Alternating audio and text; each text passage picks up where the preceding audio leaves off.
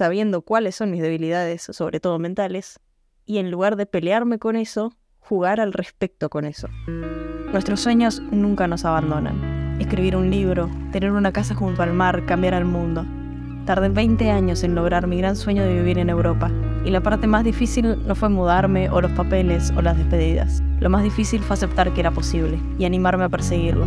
Bienvenidos a Subite al Avión.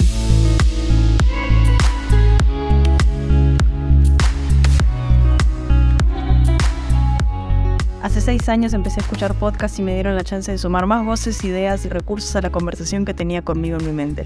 El impacto que tuvieron las frases, conceptos y enseñanzas que fui aprendiendo cambiaron de forma radical mi narrativa interna, y hoy vengo a compartirlos porque quiero que también suceda para vos. Ya sea con los mini episodios donde te comparto la frase del día, o con los más largos donde abro las puertas a mi historia y a las personas que me inspiran. Espero que encuentres lo que resuena con vos, tomes lo que te sirva, cuestiones lo que te choca y descartes con seguridad lo que no se alinea con vos. Quiero que te animes al gozo de vivir auténticamente libre. Si esto es algo que dispara tu curiosidad, sentate conmigo y charlemos. No soy ninguna experta o gurú o coach que te dirá lo que tenés que hacer. Soy Maga, tu amiga, y este es nuestro lugar seguro donde no nos juzgamos y abrimos la mente, el corazón y las posibilidades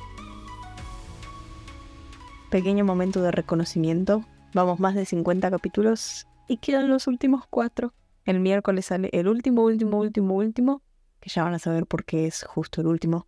Que fue sin planearlo en realidad, pero es un gran momento full circle, de círculo completo. No sé cómo se dice la frase. En español no sé si hay un equivalente en un dicho. Pero bueno, nada.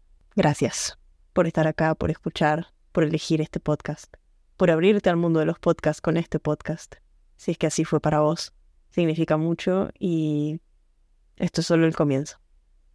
Divide y conquistarás. Ya sé que el contexto donde la frase se dijo y en cómo yo lo uso no tiene nada que ver, pero me sirve y mucho.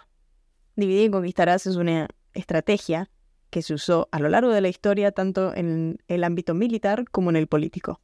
La frase se le atribuye a Julio César, quien se dice que Así describía cada una de sus campañas militares. La idea es separar a un gran enemigo o a una gran meta en pequeñas y manejables piezas.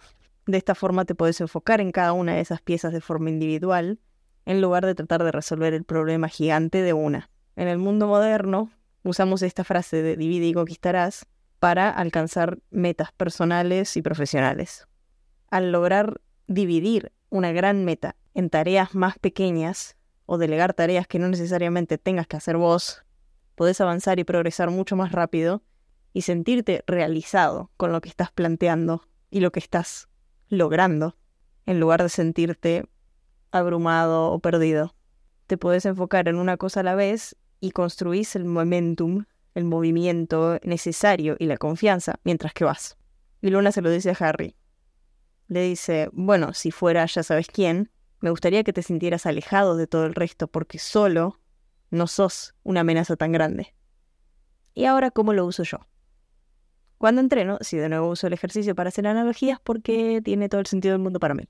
Muchas veces me tocan rutinas que son con muchas, y me refiero a muchas repeticiones de un mismo ejercicio en una misma vuelta.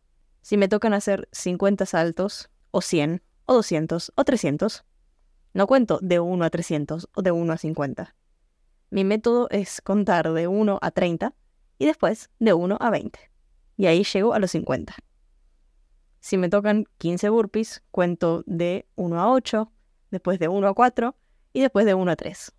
No me preguntes por qué la decisión de esos números, pero en mi cabeza siempre empezar con la mayor cantidad y de ahí ir bajando funciona muy bien, porque sé que lo que tengo enfrente, una vez que llego a la primera mini meta, es menos de lo que ya hice.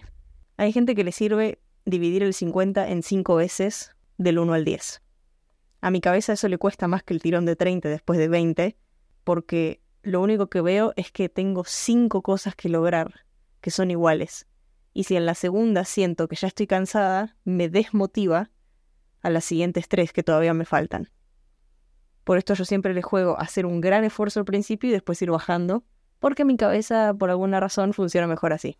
Son juegos mentales que sirven y mucho, para medir de verdad nuestras habilidades, sobre todo las mentales, cuando nos enfrentamos a una tarea desafiante.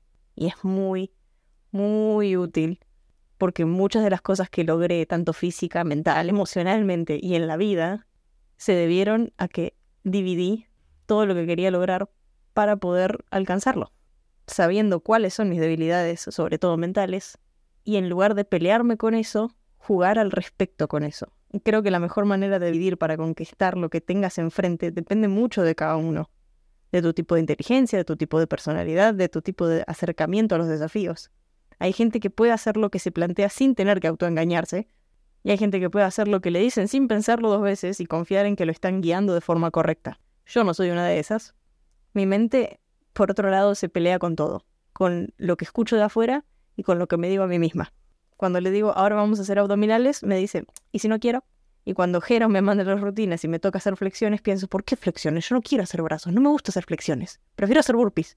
Y al final termino haciendo las flexiones pero tengo que pasar por un proceso de autoengaño o de pelearme un poco con todo lo que llega, porque tengo que sentarme a escuchar esa sarta de chiquilineadas que me plantea mi cabeza solo por el hecho de que tiene ganas de pelearme y a todos. Ahora ya nos llevamos mucho mejor, debo decirlo, y me lo puedo tomar con más humor, con más calma, y puedo trabajar con mi mente en lugar de en su contra.